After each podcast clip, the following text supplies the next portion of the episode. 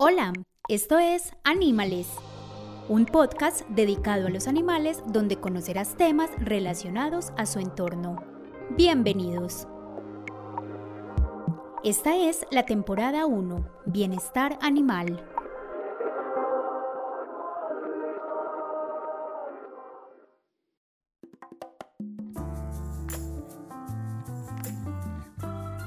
Hola, bienvenidos a un nuevo capítulo de Animales.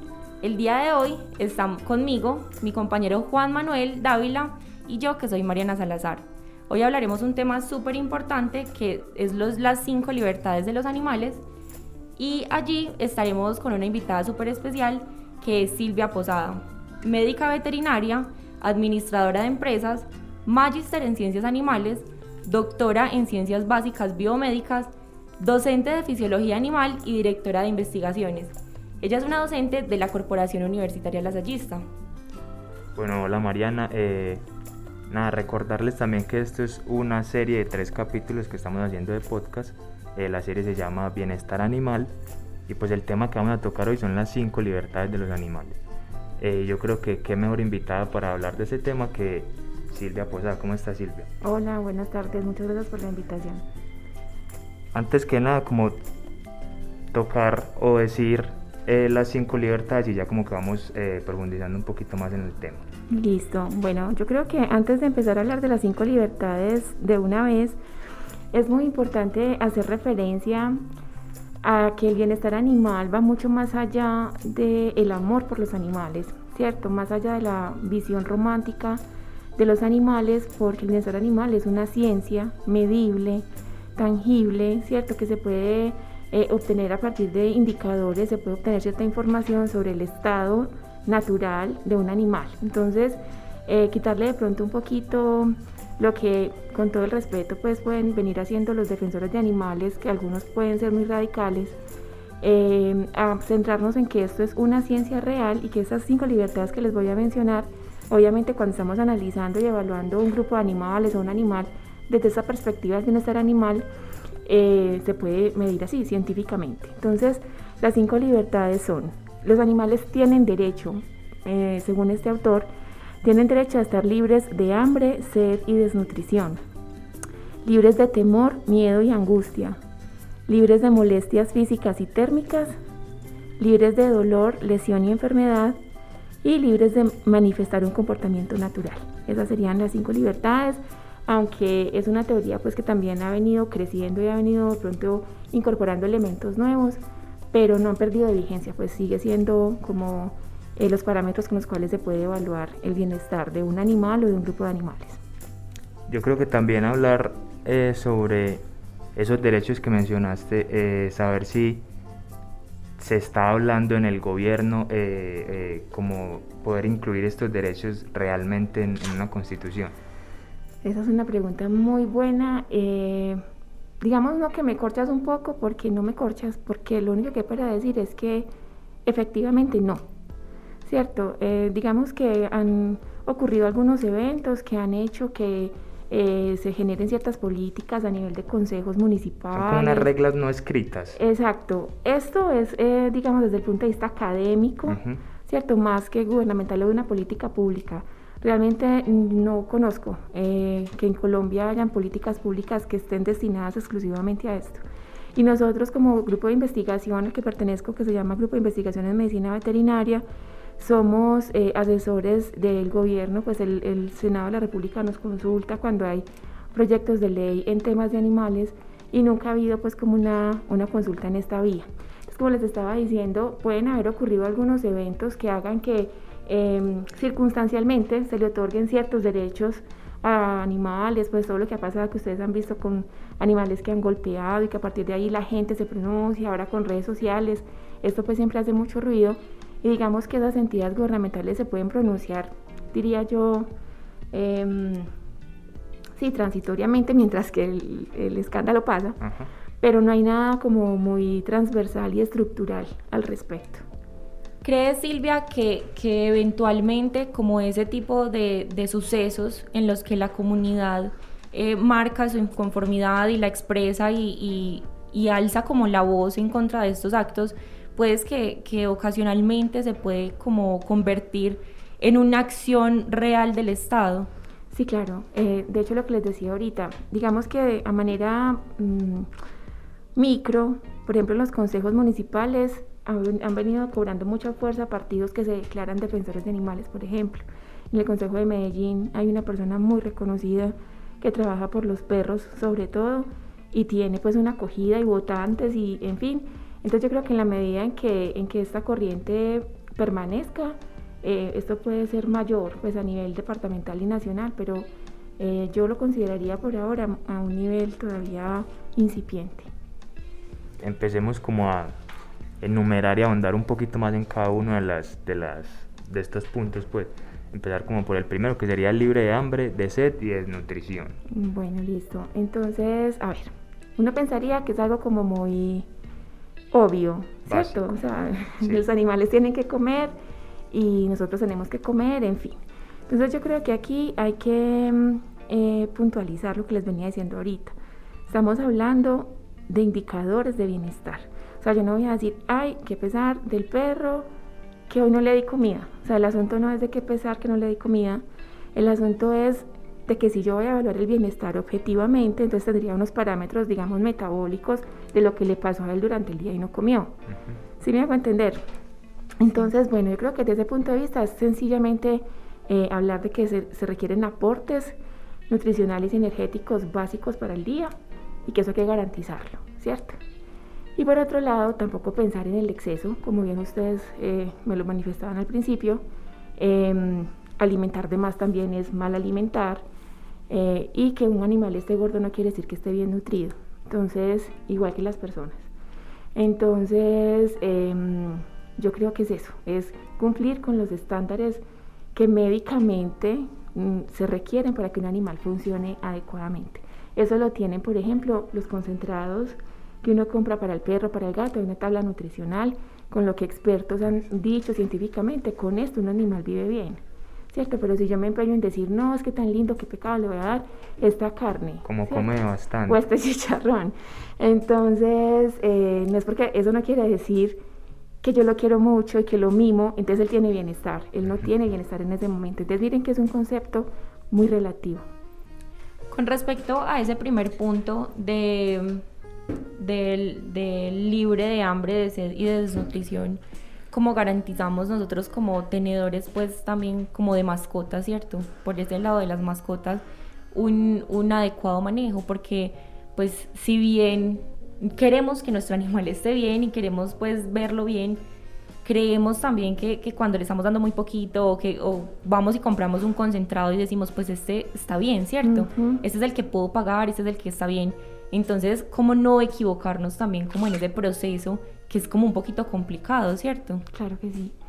Bueno, creo que aquí hay muchas cosas para mirar, o sea, aquí hay una, un fenómeno social que ha venido evolucionando. Yo me acuerdo cuando estaba chiquita, que uno tenía animales en la casa y uno no compraba concentrado, ¿cierto? Eh, para no ir muy lejos, eh, se les voy a contar una experiencia que tuve una vez que viajé a Cuba y en la casa donde me estaba quedando, pues todos sabemos el, asunto de Cuba socioeconómico, eh, y yo y vi el perrito y la señora pues me lo mostró y yo, ay, qué concentrado le da. y me dijo, me dijo, un paquete concentrado del perro mm, vale más que lo que me gano al mes. Entonces yo le doy arroz. ¿cierto? Entonces, equivocarnos puede ser muy fácil y aquí entra el asunto sentimental. Si yo veo un perro en la calle y lo quiero ayudar y solamente tengo arroz para darle, pues realmente le estoy ayudando, pero no le estoy ayudando del todo, no le estoy aportando el bienestar que le debería em, brindar. Bueno, dejando a un lado como esos asuntos, digamos, un poquito extremos de personas que no pueden, sino que sí tomaron la decisión de tener una mascota y darle todo lo que necesitan. Las tablas de, nutrición pues, de los concentrados que hayan en el mercado deben tener unos requerimientos mínimos, ¿cierto? Es mucho mejor, o sea, ¿qué, tiene que saber un propietario? Tiene que informarse con un experto, con un médico veterinario o en asuntos nutricionales también pueden consultar con zootecnistas. Y son ellos quienes le van a decir, em, no le dé comida de la casa, que no, o sea, no es porque que huela maluco, que se le cae el pelo, que son los argumentos que se tienen, sino que realmente no se le está dando lo que él necesita. Es como les decía ahorita, científicamente, con concentrado de agua usted cumple. Y em, los gatos, por ejemplo, la creencia de la gente que los gatos toman leche. Eso es mentira, ¿cierto? Los gatos ni siquiera nosotros deberíamos tomar leche. Porque fisiológicamente eh, en el transcurso de la vida la lactasa se pierde y no hay con qué hacer digestión. Entonces, em, informarse. Yo creo que la responsabilidad que tiene que asumir un propietario es informarse con un experto y si no tiene para el mejor concentrado, em, con un concentrado. Que cumpla básicamente. Mínimamente, sí. Listo, entonces el segundo tema pues a tratar sería la de libre de temor y de angustia. Yo creo que ese todavía es un tema más difícil, ¿cierto? Porque es que em, todos vivimos tan diferente y nuestras condiciones son tan diferentes que pues ¿qué es, qué es en sí estar libre de temor y de angustia? Bueno, también, o sea, yo creo que, que parecieran obvias todas esas necesidades. Eh, uno pensaría que uno no debería pegarle a un animal, por ejemplo, golpearlo, gritarlo. Em, uno ve cuando adopta, por ejemplo, un animalito de la calle, cuando uno sabe que lo maltrataban antes porque ya están asustados todo el tiempo. Em, digamos que yéndonos un poco a, ese campo mm, científico que quiero plantearles aquí hoy, em, Aquí hablaríamos de una hormona, ¿cierto? Que es el cortisol, es la hormona del estrés, que es un tema que vamos a tocar en un capítulo que viene después. Eh, y esto, entonces, cuando tenemos un animal que está atemorizado, que tiene miedo, que mm, venía siendo golpeado, que no se siente seguro, está estresado realmente todo el tiempo porque el estrés se define justamente como ese eh, que le impone el medio al animal y que él no es capaz de hacerle frente a eso. Entonces, en ese caso, él se sentiría muy amenazado, casi como en una situación de que venga, un depredador a comérselo. ¿Sí me entienden? Es la situación más o menos similar. Entonces, eh, científicamente hablando, tendríamos ahí una hormona, digamos, predominando, que es el cortisol, y obviamente la adrenalina, que también eh, es una hormona de carácter agudo del estrés, que también es un tema que la gente ha empezado a manejar muy cotidianamente, ¿cierto? Entonces, no, que me voy a tirar en parapente porque es tan rico la adrenalina y no sé qué. Eh, realmente desde la fisiología la adrenalina tiene pues todo un cuento em, y unas connotaciones fisiológicas de calorigénesis, de aumento de la frecuencia cardíaca, de la frecuencia respiratoria, que afecta la condición de salud general del animal. Y el cortisol es un poquito más crónica y em, tiende a hacer unos efectos también más marcados de perder peso, de hacer inmunosupresión, o sea, estar un poco bajo de defensas.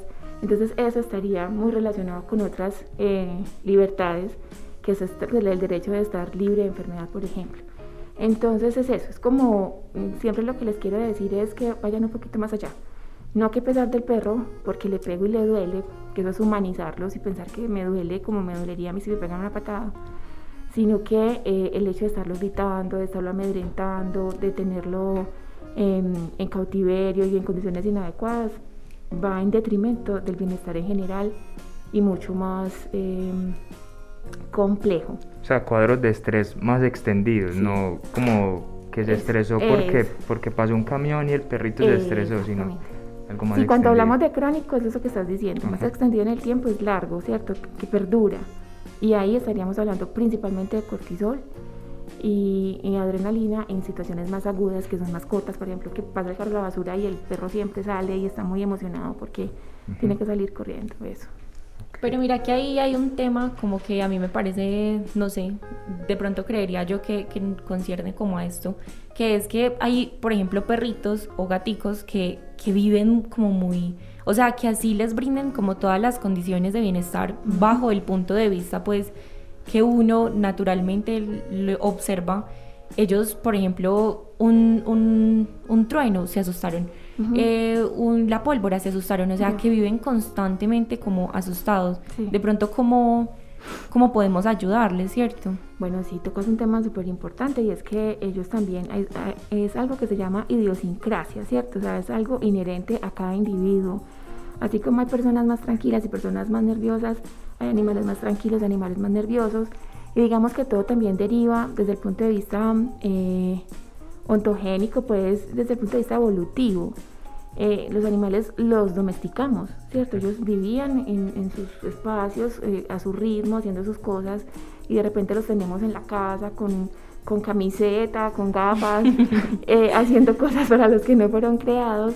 Entonces ha sido un proceso em, en el cual ellos, digamos que su naturaleza real ha variado. Em, y que su sistema nervioso pues puede genéticamente también venir un poco alterado es otra cosa, que, esas razas que tenemos ahora no todas son razas puras, sino que hay muchas líneas que han venido siendo modificadas genéticamente por allá en la guerra, cuando antes querían tener unos perros muy bravos, entonces cruzaban razas que, que, no eran tan compatibles y han generado pues algunos desórdenes nerviosos, por ejemplo, o incluso inmunológicos, entonces hay que considerar todo un fenómeno, yo creo que evolutivo también desde el punto de vista social, económico. Tema mucho más hondo porque también estábamos hablando en el capítulo anterior con Santiago eh, de todo ese tipo de cosas eh, que van mucho más allá de lo que sabemos y pues como que hay que tocarlo más de la educación de la gente desde los colegios, desde la casa, del, gobierno también metiendo mano en este tipo de cosas.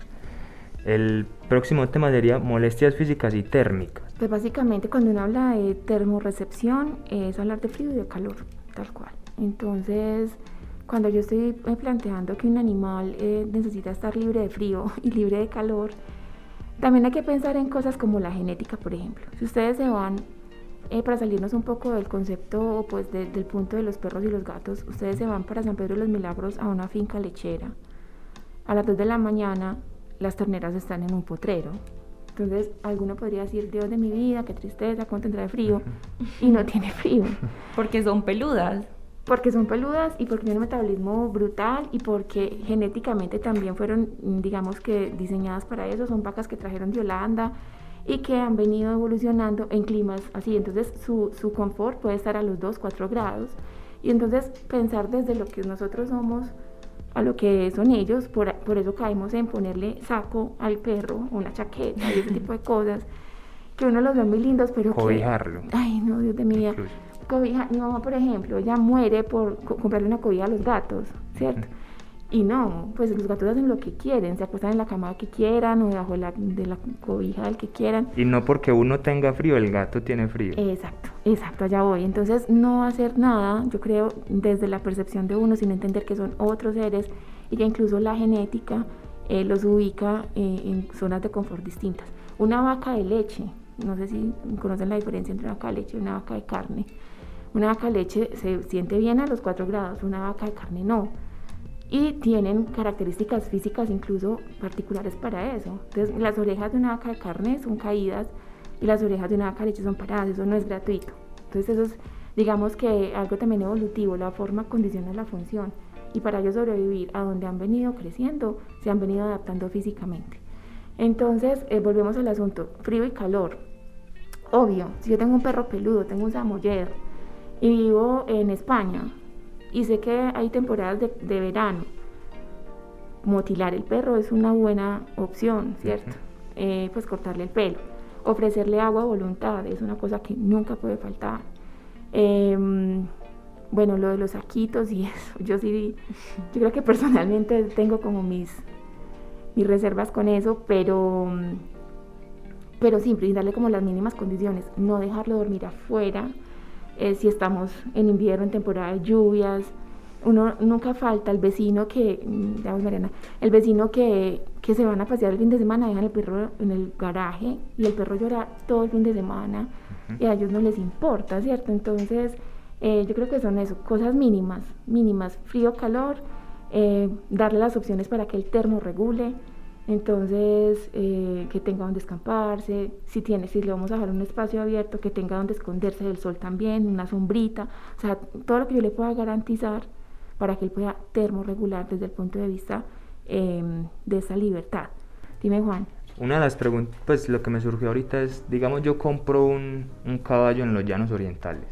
Él está acostumbrado como a un clima mucho más, más cálido y me lo llevo para Río Negro ¿Qué tanto afecta ese cambio climático? muchísimo, muchísimo. Es una pregunta muy buena, aunque para empezar, nunca compre un caballo en los llanos orientales. Porque si alguna vez ustedes han visto un caballo salvaje en la televisión, los van a ver en los llanos orientales. Es una cosa miedosa. Pero bueno, hablando desde el punto de vista de la altura sobre el nivel del mar, obvio, la fisiología es un factor determinante. Entonces, eh, subir un animal de un piso térmico bajo a uno alto lo expone a un problema cardíaco, un problema respiratorio, a un problema hematológico. La presión parcial de oxígeno en los lugares más altos es menor y no vienen acostumbrados a eso. Entonces pueden hacer ciertos efectos para adaptarse, pero los animales se adaptan, tratan de adaptarse a todo y es muy triste eso, ¿cierto? Porque los animales muestran una enfermedad cuando ya han luchado mucho para no hacerlo. Un profesor mío de mi pregrado decía que los animales se alivian a pesar del veterinario, ¿cierto? Ellos solos, mejor dicho, su cuerpo y nosotros también, pues nos ponemos como a mirar que somos animales también. Eh, ellos hacen de todo antes de. Entonces usted lo sube de un piso térmico a uno alto y él empieza a movilizar una cantidad de cosas, que la presión arterial o que la frecuencia respiratoria, que su médula osa produciendo más rojos y de todo. Y, si, eso, si eso mm, puede que se adapte, pero si no le da, si no tenía las condiciones para adaptarse, es una patología. Entonces usted está tirando el animal en eso. Otra cosa que se me vino ahora a la cabeza, un video que vi ayer viral de, bueno, primero, como en, en buen estado es bueno viajar con con un animal, un viaje muy largo, esto de subirlos a un avión o subirlos a un bus en un viaje muy, muy extenso. ¿Cómo se llama ese perrito que se murió en estos días? En un avión. Un pitbull, no, recuerdo. No, porque ayer vi el video, un video, creo que fue en Pereira, hmm de un perrito que estaban metiendo en el maletero del bus en un costal. En un costal, en un maletero. Entonces, antes de meterlo, el, no sé, el que eh, organiza las maletas, le abrió un huequito al, al costal que para que el animal Pero respire. eso fue en la mitad ya del viaje. ¿Y de cuántas horas era el viaje? La verdad no, sé. No, tengo conocimiento, pero fue como en una parada. No, no, no. No, o sea, yo estoy de acuerdo en que la gente transporte sus animales, eh, pues porque si se van a ir a vivir o a pasear mucho tiempo en otro lugar, pues lo mejor es que esté con él pero en las mejores condiciones. O sea, si es preciso en la cabina de un avión, pues que lo hagan, o en la silla de un bus que lo hagan. Eh, pero estos, estos transportes, mira, yo no te sabría decir mucho de eso porque yo esas cosas ni siquiera las veo. O sea, yo empiezo a ver esa noticia y ya me duele todo y no, no soy capaz. Pero obviamente el costal no es lo natural para él, así le abran el huequito, él no va a poder termorregular eh, de ninguna manera. Eh, no se va a poder mover porque el costal lo está apretando, entonces ahí se le estarían violando casi todas las libertades. Eh, y, por ejemplo, para irnos a un tema que es más álgido todavía, es el transporte de los animales de granja, el transporte de animales de producción.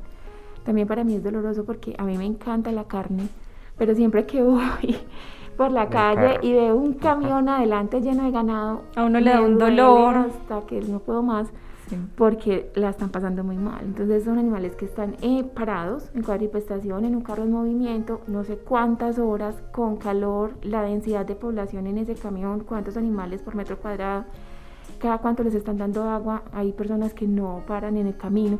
Entonces son muchas cosas, eh, lo que es el transporte, o sea, llegan deshidratados, y, por más que vengan para el matadero, no importa. O sea, es que la idea es que si usted va a hacer el sacrificio y, y se los va, les va a sacrificar para comérselos, que hasta el momento en que usted los sacrifique humanamente, él estuviera bien. Esa es la idea, ese es el respeto que les debemos a ellos. Em, y no, no es que se cumpla, no es que se cumpla mucho. Ese transporte de animales de granja también es una cosa para ponerle mucho cuidado, porque países que nos llevan ventaja en bienestar animal, eh, por ejemplo, Uruguay.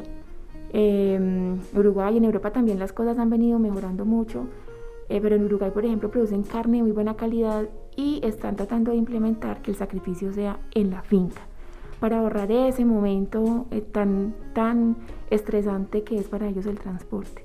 Entonces, ahí quedan muchas cosas, porque este país pues tiene muchos problemas sociales, pues el gobierno para que invierta, por ejemplo, en este tipo de, plantas de beneficio, tendría que sacrificar otras cosas y habría que empezar a hilar muy fino pues por otros tipos de problemas. Pero es lo que deberíamos hacer. Eh, en Europa lo que les estaba contando es, eh, por ejemplo, lo que hicieron con el desmonte de, las aves de, de, jaula, a tirarlas al piso, ¿cierto? Animales, pues no tirarlas, sino criarlas en piso, porque mantenerlas en jaula, pues también es completamente en contra de las cinco libertades, cuatro gallinas por jaula, para que no se picoteen entre ellas, les cortan el pico, para que sepan sostener, les cortan las uñas. Y entonces una cantidad de cosas en contra natura totalmente. Entonces, ahí sí la zootecnia, hablando pues ya no de animales de compañía, sino animales de consumo, tienen que entender también eso, y es que, bueno, si no es por amor a los animales y respeto y esta parte pues como emocional, desde el punto de vista económico también les va mejor si lo hacen con bienestar que si no. Pero ahí sí debería ser una política pública, una intervención gubernamental, porque reemplazar las prácticas de producción que hay hasta ahora necesita ayuda del gobierno para que estos pequeños productores puedan sobrevivir mientras la producción eh, con bienestar empieza a redituar, que no es tan rápido pues. Entonces ahí hay mucho para mirar. También sería, digamos que se, no se hace no se hace ese, ese, ese transporte tan extenso, pero muchas veces también en las fincas están en las mismas condiciones que los vemos en, en el camión, o sea, así arrumados todos. Y, y, eso que estabas diciendo de cortarle el pico a las gallinas y todo eso para que no se, no se picoteen. Bueno, eh, yo creo que para terminar, eh, hablar sobre, sobre manifestar el comportamiento natural. ¿Qué es el comportamiento? Hablando, digamos, en animales domésticos, el comportamiento natural de, del gato? ¿Lo puedo dar salir, que se huele, que vuelva o qué? No, no, con animales domésticos es muy duro por eso, pues porque acabamos de decir eso, que los domesticamos y queremos que estén en la casa. Y todos los que hemos tenido gato, por ejemplo, sabemos que el gato que sale a la calle tiene un promedio de vida menor que el gato que no sale. Pues porque en la calle hay de todo, hay animales infectados con el que va a ir a jugar o va a ir a pelear y lo va a contagiar, porque hay carros, porque hay personas que les hacen daño. Entonces, si vamos a seguir como en el juego de la domesticación y tener el gatico de la casa, pues lo ideal sería darle las mejores condiciones y no hacerlo. Em, cuando se habla de esta libertad de mantener un comportamiento natural, yo creo que estaba muy orientada sobre todo a la fauna silvestre, ¿cierto? Porque sabemos que están animales en cautiverio, animales en los zoológicos, animales en los, en los em, zoocriaderos. Em, ellos no han sido domesticados nunca, son fauna silvestre, su nombre lo dice. Entonces para ellos sí es muy complicado el cautiverio que es, ustedes el año zoológico en Medellín. Sí, claro. Que le han hecho pues muchas inversiones y de todo, pero sigue siendo un espacio muy pequeño para que se mueva un león, para que se mueva un elefante, para que se mueva una jirafa. Entonces, em, para eso, digamos que esta teoría del bienestar em, ha venido implementando algo que se llama, no sé si el profesor Santiago se los mencionó, se llama el enriquecimiento ambiental. Y es que, eh, bueno, queremos tener especies en cautiverio porque las estamos preservando de la extinción, por decir algo. Bueno, se justifica tenerlas desde el punto de vista académico, investigativo o, por preservar la, la, especie. Entonces, venga, les, damos, les hacemos enriquecimiento ambiental. Entonces, ahí se trata como de simularles un poco lo que tendrían en vida silvestre.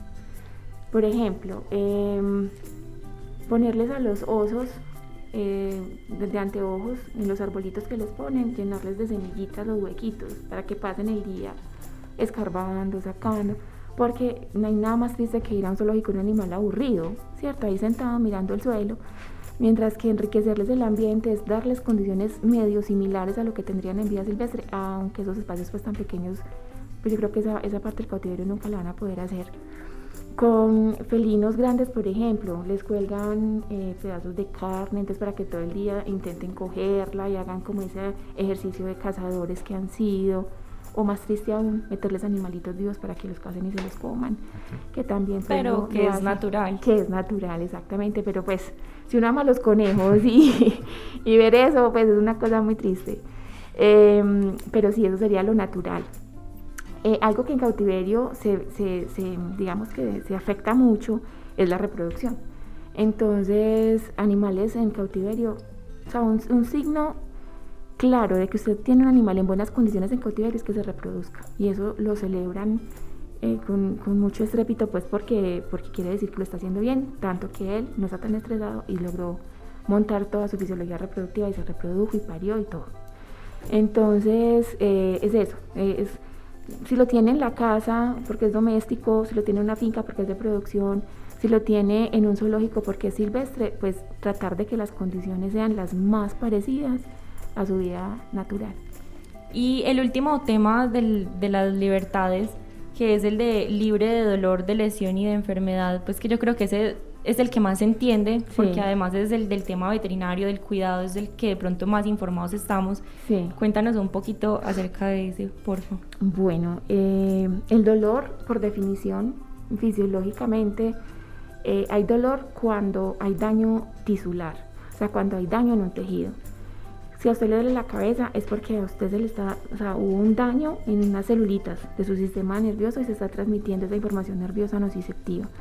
Entonces, partiendo de ahí, ya estamos diciendo que si un animal tiene dolores porque su fisiología se rompió en algún lado y eso no debería ser, o sea, eso le está causando un, estado que no es. Y yo creo que en, esa, en esos términos también la medicina humana ha avanzado mucho, por ejemplo, en el tratamiento de las enfermedades terminales, ¿cierto? Que lo que se trata de hacer es, son cuidados paliativos y que hay un paciente con cáncer pues que se muera con cáncer pero que no le duela ni un minuto de su vida porque ese dolor es considerado denigrante para el ser humano e igualmente pues para los animales.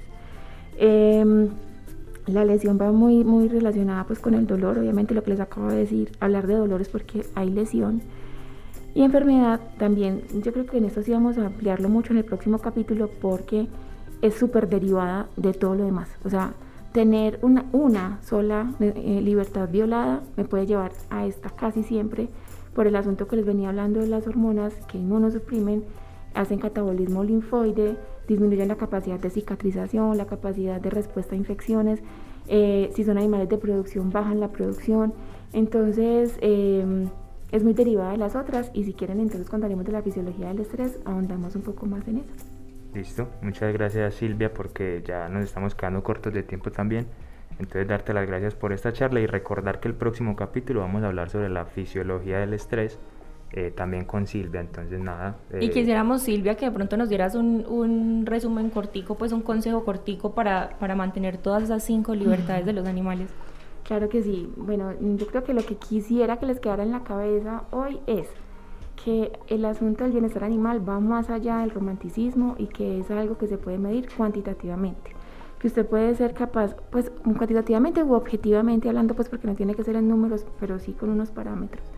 Que usted eh, cuando tenga un animal, bien sea de compañía o de producción o animales de silvestres, pues sea capaz de determinar eh, lo más objetivamente posible que ese animal está en buenas condiciones sin que usted sea el parámetro de comparación.